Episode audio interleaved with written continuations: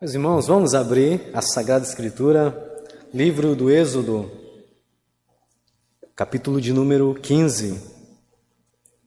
Êxodo 15, dos versos 22 até o versículo de número 27. Está escrito assim: Fez Moisés partir a Israel do Mar Vermelho e saíram para o deserto de Sur. Caminharam três dias no deserto e não acharam água. Afinal, chegaram a Mara. Todavia não puderam beber as águas de Mara porque eram amargas. Por isso chamou-se-lhe Mara. E o povo murmurou contra Moisés, dizendo: Que havemos de beber? Então Moisés clamou ao Senhor, e o Senhor lhe mostrou uma árvore. Lançou a Moisés nas águas, e as águas se tornaram doces. Deu-lhes ali estatutos e uma ordenação, e ali os provou. E disse: se ouvirdes atento a voz do Senhor teu Deus, e fizeres o que é reto diante dos seus olhos, e deres ouvidos aos seus mandamentos, e guardares todos os seus estatutos, nenhuma enfermidade virá sobre ti das que enviei sobre os egípcios, pois eu sou o Senhor que te sara. Então chegaram a Elim, onde havia doze fontes de água e setenta palmeiras, e se acamparam junto das águas. Oremos uma vez mais. Bondoso Deus eterno Pai, aqui, Senhor, a tua palavra. E nós clamamos que o teu Santo Espírito nos conduza nessa noite. As verdades que exaltam o teu nome, as verdades que trazem crescimento à tua igreja, para que a tua igreja, Senhor, possa ser um luzeiro neste mundo, a proclamar não apenas com palavras, mas vivendo o teu evangelho Assim nós te oramos em nome de Cristo Jesus. Amém e amém. Meus irmãos, uma fé baseada em circunstâncias é uma fé fraca. Uma fé baseada em circunstâncias é uma fé que deixa a ingratidão tomar o lugar da ação de graças. Você já deve ter ouvido de muitos que o deserto é a escola de Deus que é no deserto que Deus nos prova. E em certo momento da nossa caminhada com Deus, na nossa jornada aqui neste mundo, todos nós passamos pelo deserto. E é bem verdade que o deserto, para cada um de nós, cada um de nós sabe é, a dimensão do deserto que nós estamos atravessando. Talvez você, nesse exato momento, esteja atravessando pelo deserto. Deserto, meus irmãos, deserto é lugar difícil. Deserto é um lugar hostil, é um lugar onde existem adversidades, é um lugar que é a, a escassez na terra, a falta de suprimentos. Deserto é o lugar onde Deus nos prova. E tem uma coisa que nós não gostamos muito, que é de processo. Saímos de um momento de alegria, de grande alegria, mas se as coisas começam a não dar bem logo no início da semana, nós já não gostamos. Nosso semblante já descai, as palavras que antes eram de alegria já começam a ser de murmuração. Nos tornamos amargos muitas vezes. É no deserto, meus irmãos, que Deus nos prova e Deus expõe o nosso coração. E aquilo que está dentro do nosso coração, se a nossa fé é uma fé circunstancial, baseada em simplesmente a Ele nos dar aquilo que nós queremos no momento em que nós queremos, ou se a nossa fé está baseada no Deus soberano e todo-poderoso que nos conduzirá sim em segurança à terra prometida, independente do momento em que nós estivermos passando agora. Deserto é o lugar onde a nossa fé é provada. Deserto é um lugar onde o nosso coração é exposto. Mas deserto também é um lugar onde Deus pode fazer do deserto das nossas vidas um rio caudaloso. Deserto também é um lugar onde a bênção de Deus pode vir sobre nós e transformar a nossa amargura em doçura. É também nos desertos que Deus nos prova que Ele sempre teve um plano e que o seu plano não falha e que Ele nos conduzirá em segurança a um lugar onde há vida em abundância e descanso. Meus irmãos, o contexto do texto que nós lemos aqui se apresenta logo nos primeiros versículos. Leia comigo novamente os versos 22 e 23. Fez Moisés partir a Israel do Mar Vermelho e saíram para o deserto de Sur. Caminharam três dias no deserto e não acharam água. Afinal, chegaram a Mara. Todavia não puderam beber as águas de Mara porque eram amargas. Por isso chamou-se-lhe Mara. Meus irmãos, Israel fora resgatado do Egito com mão poderosa, como nós vimos aqui, com o braço estendido de Deus. Esse é o povo, esse é o povo que viu o Senhor castigar os egípcios, mandar as pragas no Egito. Esse é o povo que é, colocou sobre os umbrais das portas o sangue do cordeiro. E só aqueles em que tinha o sangue do cordeiro nas suas casas foram salvos do anjo da morte. Esse é o povo que viu Deus fender o mar, criar duas paredes de água para que eles passassem a seco. Esse é o povo que viu Deus abrir um caminho de vida que conduz a vida em segurança, e este mesmo caminho que conduz em segurança o povo escolhido é a sepultura do inimigo das almas do povo. Esse é o povo que momentos antes estava cantando louvores ao Senhor pelas coisas que ele havia feito no Egito. Esse é o povo que viu Moisés compor uma canção e cantou junto com ele, e logo em seguida Miriam. E o povo cantava alegremente, e eles diziam: Cantai ao Senhor, porque gloriosamente triunfou e precipitou no mar o cavalo e o seu cavaleiro. Mas isso tudo foi há três dias. Isso tudo foi há três dias atrás. Hoje eles estão com sede e eles estão murmurando. Deus tinha feito coisas maravilhosas diante deles, diante dos olhos deles, mas bastou a primeira adversidade, a primeira dificuldade e o povo se revoltou. O povo se torna indócil, o povo se torna hostil, o povo se torna amargo como as águas de Mara. Porque Mara significa isso, amargo. O povo que até pouco tempo atrás era só louvor, agora passa para murmuração com uma facilidade, meus irmãos, que é assustadora. A reclamação foi que havemos de comer, que havemos de beber.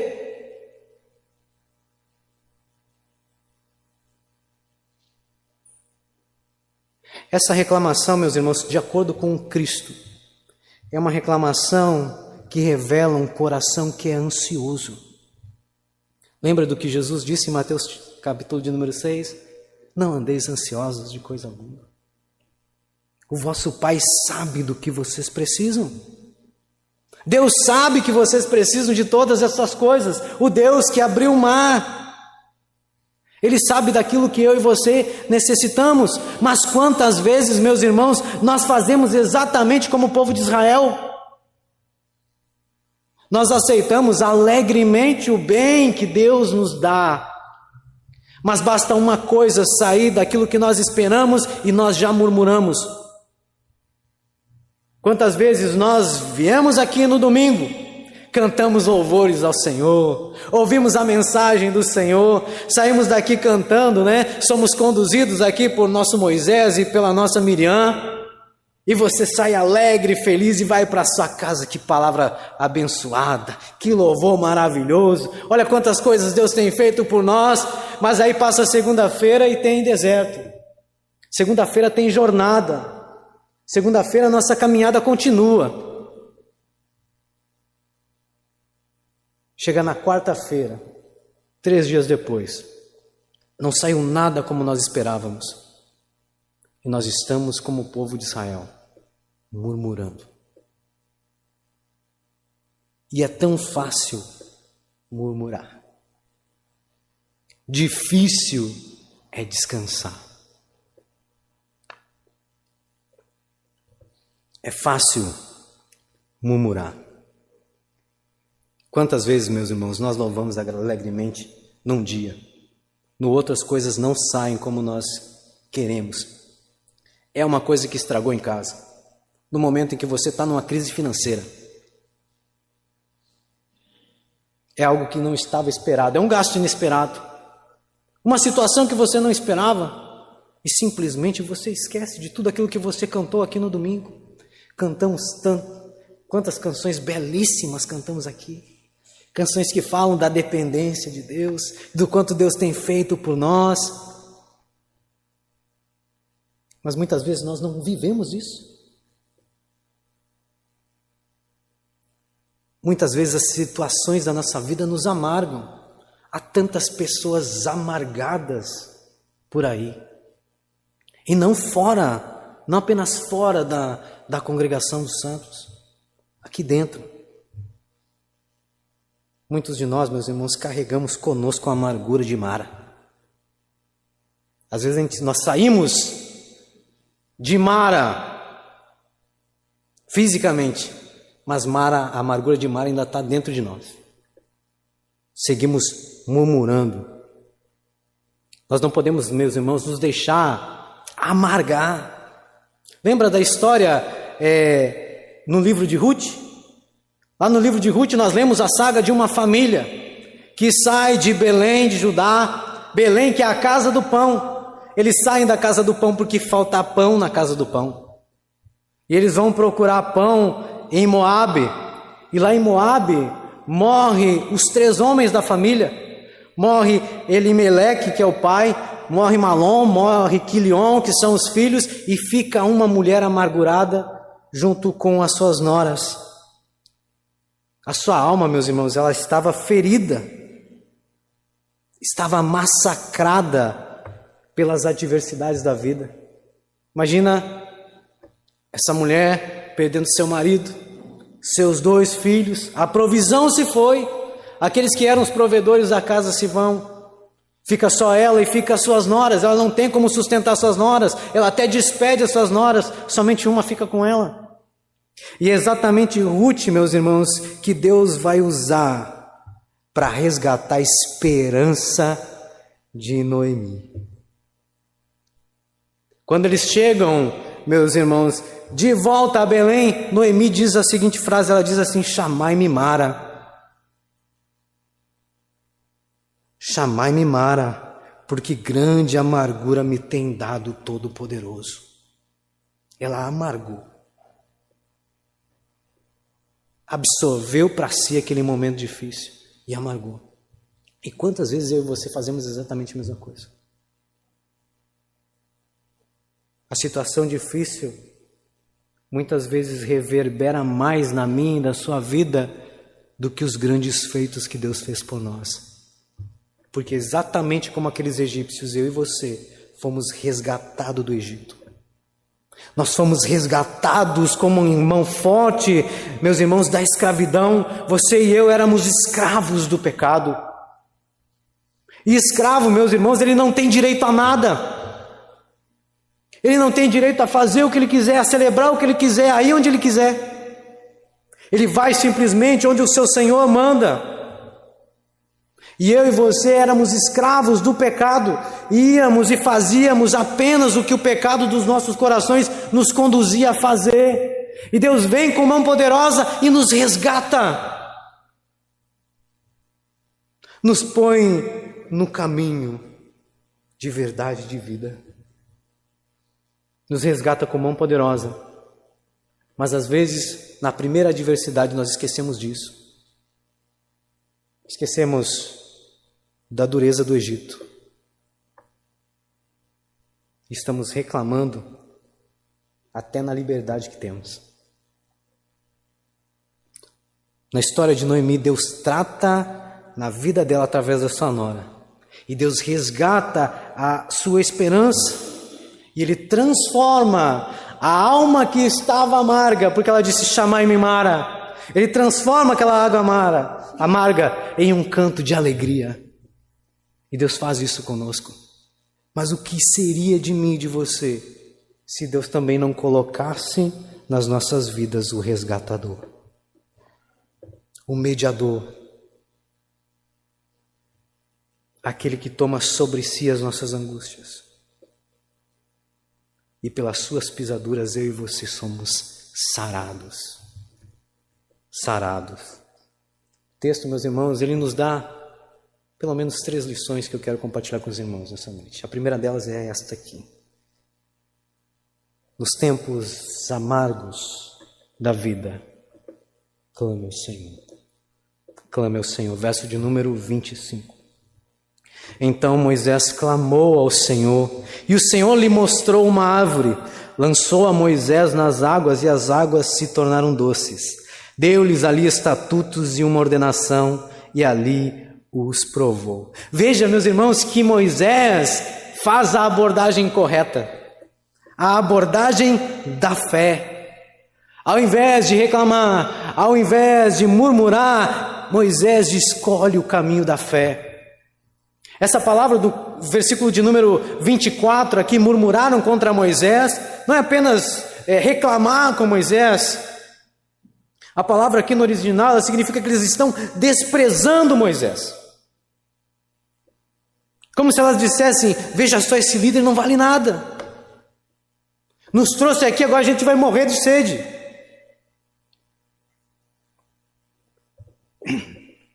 Eles estão desprezando Moisés, desprezando a liderança de Moisés, reclamando de Moisés e automaticamente, meus irmãos, reclamando do Deus que escolheu Moisés para conduzir o povo.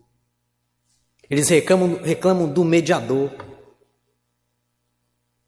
E Moisés, meus irmãos, nesse momento sendo rejeitado pelo próprio povo, ouvindo a murmuração do povo, mas entendendo que sim, é um momento difícil.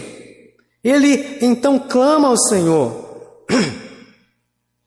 Ele clama ao Senhor e seguiu as ordens do Senhor.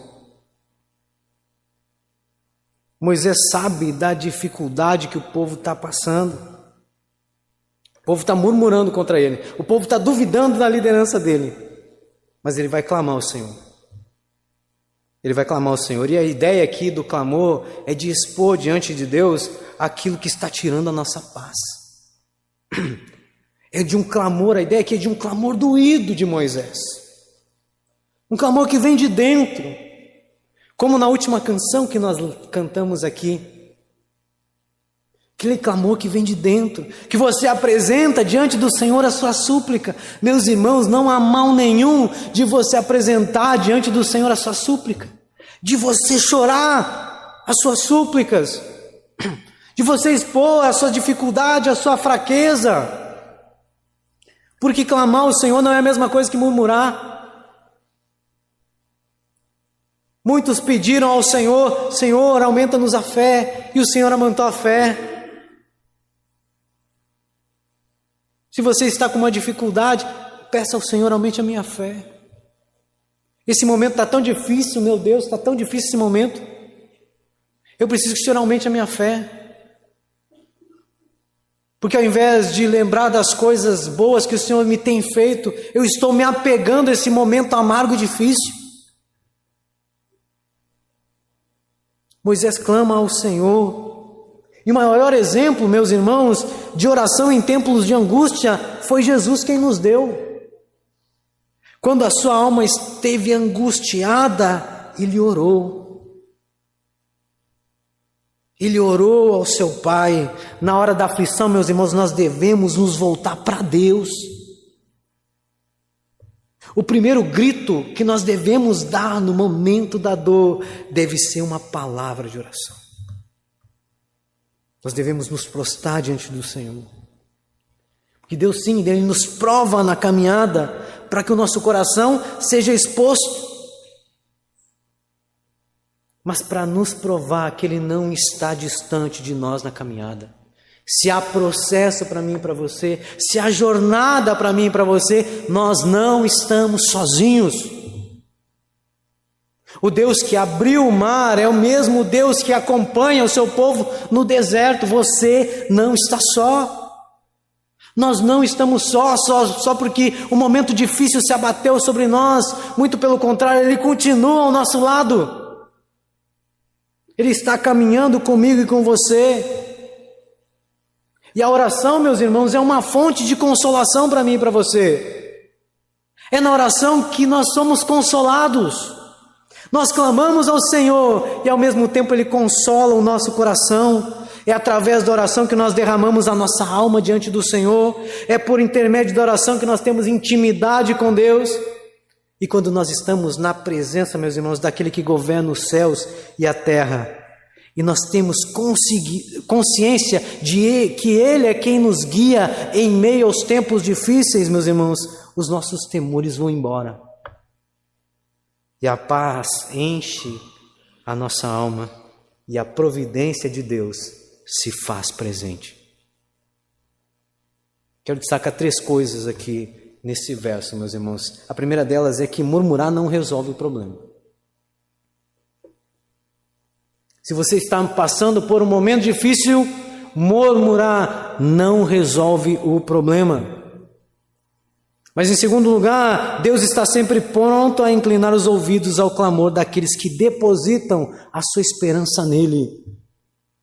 Deus ouviu o clamor de Moisés.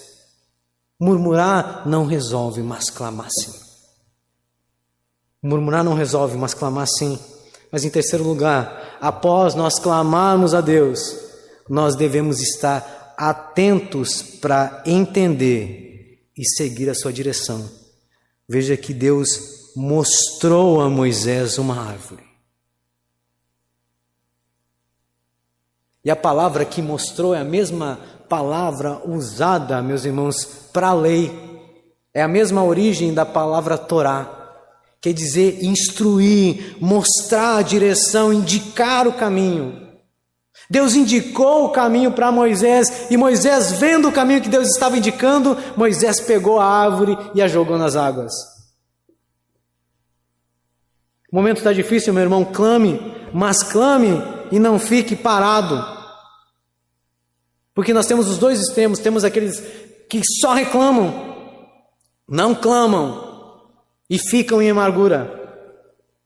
Temos aqueles que clamam, mas não se põem a obedecer a ordenança do Senhor, a seguir aquilo que Deus está mostrando para fazer e também não acontece nada. Se Moisés vê a árvore, mas não pega a árvore, não joga na água, meus irmãos, nada mudaria.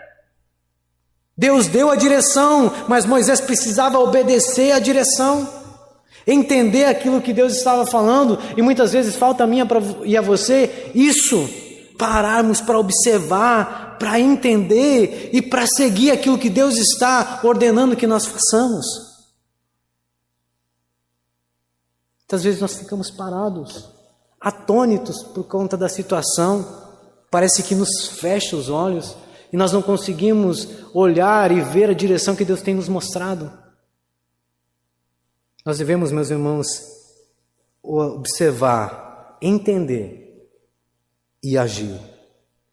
Em segundo lugar, meus irmãos, a obediência nos coloca no caminho da cura que precisamos, pois o Senhor é o Deus que nos sara. Versículo de número 26. E disse: se ouvires atento a voz do Senhor teu Deus, e fizeres o que é reto diante dos seus olhos, e deres ouvidos aos seus mandamentos, e guardares todos os seus estatutos, nenhuma enfermidade virá sobre ti das que enviei sobre os egípcios, pois eu sou o Senhor que te sara. A ênfase aqui nesse versículo, meus irmãos, é sobre confiança em Deus e sobre obediência a Ele sabendo que a vontade de Deus, meus irmãos, ela nunca nos conduzirá a um lugar onde a sua graça não possa nos alcançar. A vontade de Deus, meus irmãos, nunca irá conduzir a mim e a você a qualquer lugar onde a graça do Senhor não possa nos alcançar e guardar. É por isso que nós podemos olhar para esse livro do Senhor e apesar das dificuldades, das circunstâncias, nos rendermos à vontade de Deus exposta aqui. Andarmos nos seus caminhos, buscarmos obedecer, buscarmos fazer a vontade do Senhor, andar no caminho reto do Senhor, para que no momento da aflição, meus irmãos, nós sejamos curados, sarados. Deus está falando que não vai enviar é, aquelas doenças, meus irmãos, que são o símbolo da justiça e da ira de Deus que veio sobre os egípcios. Mas Deus também sara a mim e a você nas outras áreas da nossa vida. E há inúmeras áreas da minha e da sua vida que precisam ser saradas por esse Deus. E aqui ele se chama pela primeira vez Jeová Rafa. Eu sou o que te sara. A cura que você precisa. A mudança da circunstância que você precisa está no Jeová que te sara. É fato, meus irmãos, inegável que, à luz das Escrituras, todos nós estamos no deserto.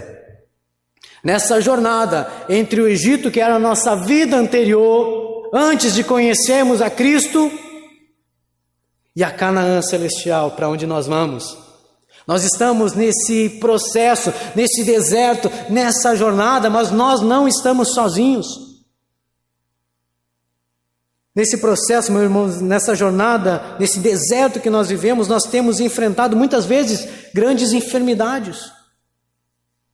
Grandes enfermidades vêm sobre nós nas mais diversas áreas da minha e da sua vida. Porque enfermidade não é só física.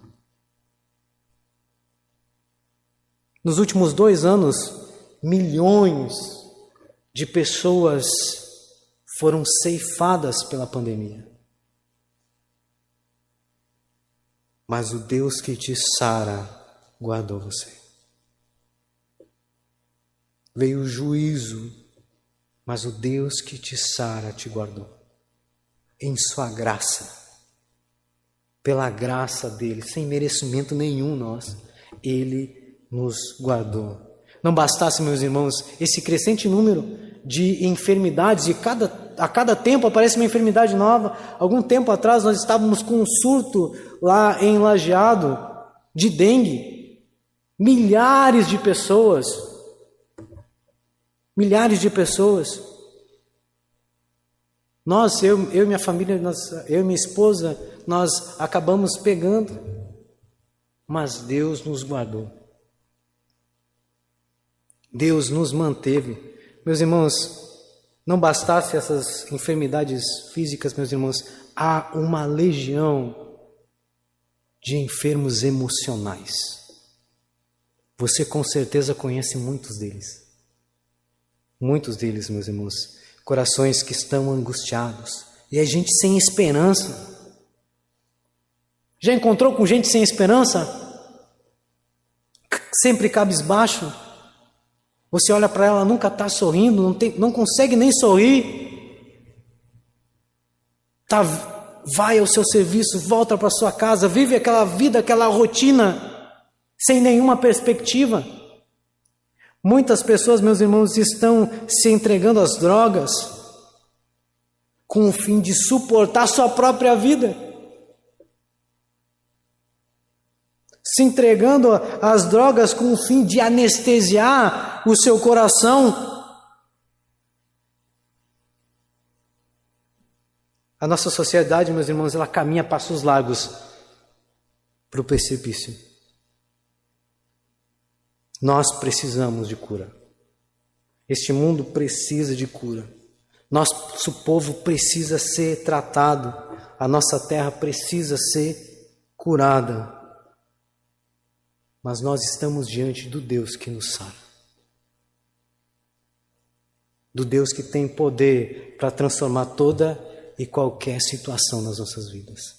Não há nenhuma circunstância, meus irmãos, que Deus não possa transformar.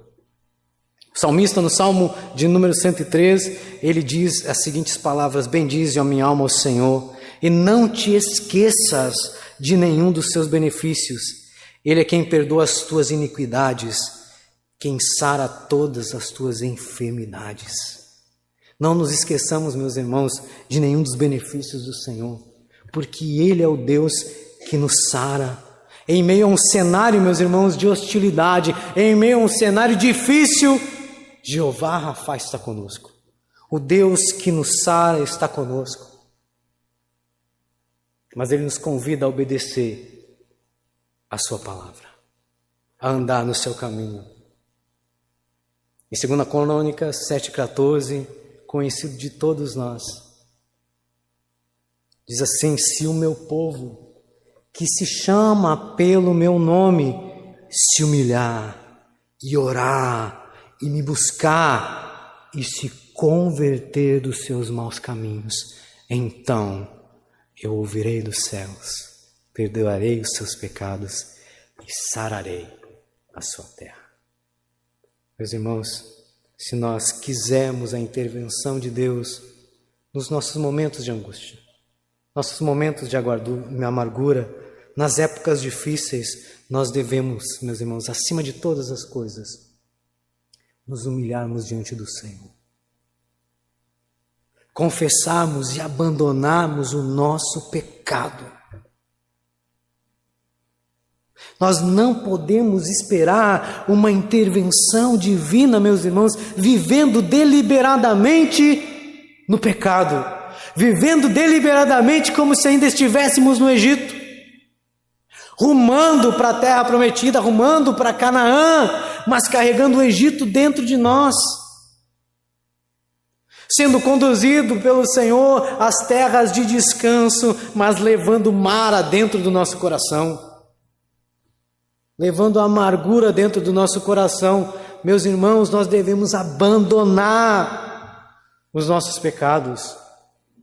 Nós devemos nos converter dos nossos maus caminhos se queremos que a intervenção divina venha. E ela vem, porque Ele é o Senhor que nos sara. Ele é o Senhor que pode transformar toda e qualquer situação. Não sigamos, meus irmãos, os nossos sentimentos, porque o nosso coração, como diz a Escritura, é mais enganoso do que todas as coisas. Você não pode confiar no seu coração, mas você pode confiar na ordenança de Deus através da Sua palavra. Você pode confiar, naquilo que Deus disse, naquilo que Ele prometeu, naquilo que Cristo conquistou para mim e para você. Você pode confiar. Por isso, abandonemos, meus irmãos, os nossos pecados, as nossas mazelas, deixemos o Egito no Egito. Não vamos apenas sair de Mara geograficamente, Mara tem que sair do nosso coração. Não basta apenas Deus nos tirar do Egito, o Egito tem que sair de mim de você. Pare de carregar o Egito com você, pare de carregar Mara com você, de viver amargurado nessa vida, reclamando de tudo que te acontece Vindo aqui louvar no domingo, mas na quarta-feira, tudo que o seu esposo, sua esposa escuta da sua boca é reclamação.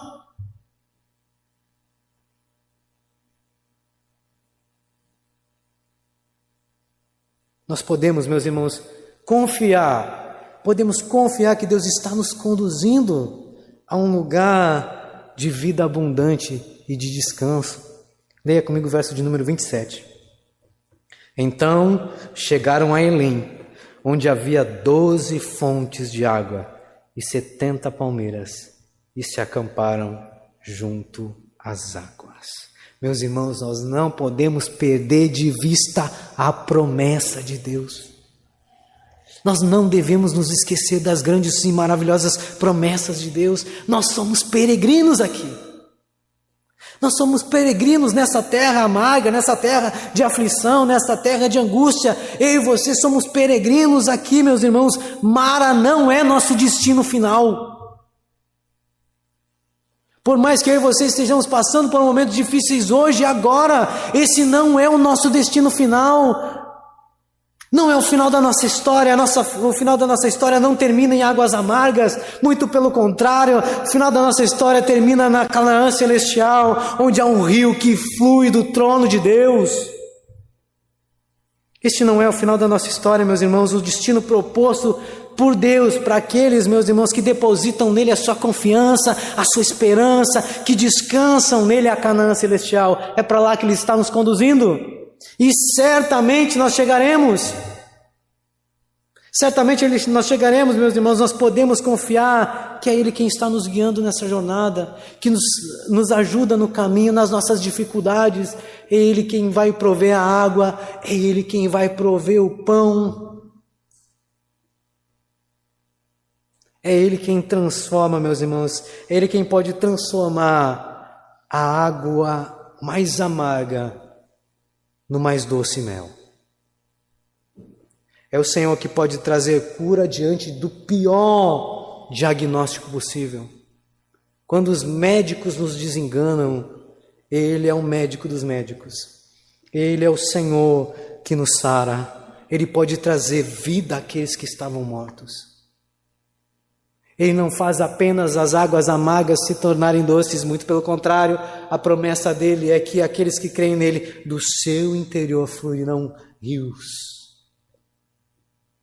Mas se eu e você descansarmos nele, se eu e você confessarmos os nossos pecados diante dele, jogarmos diante, aos pés de Cristo, as nossas ansiedades, como Pedro nos disse, lançando sobre ele toda a nossa ansiedade, porque ele tem cuidado de nós.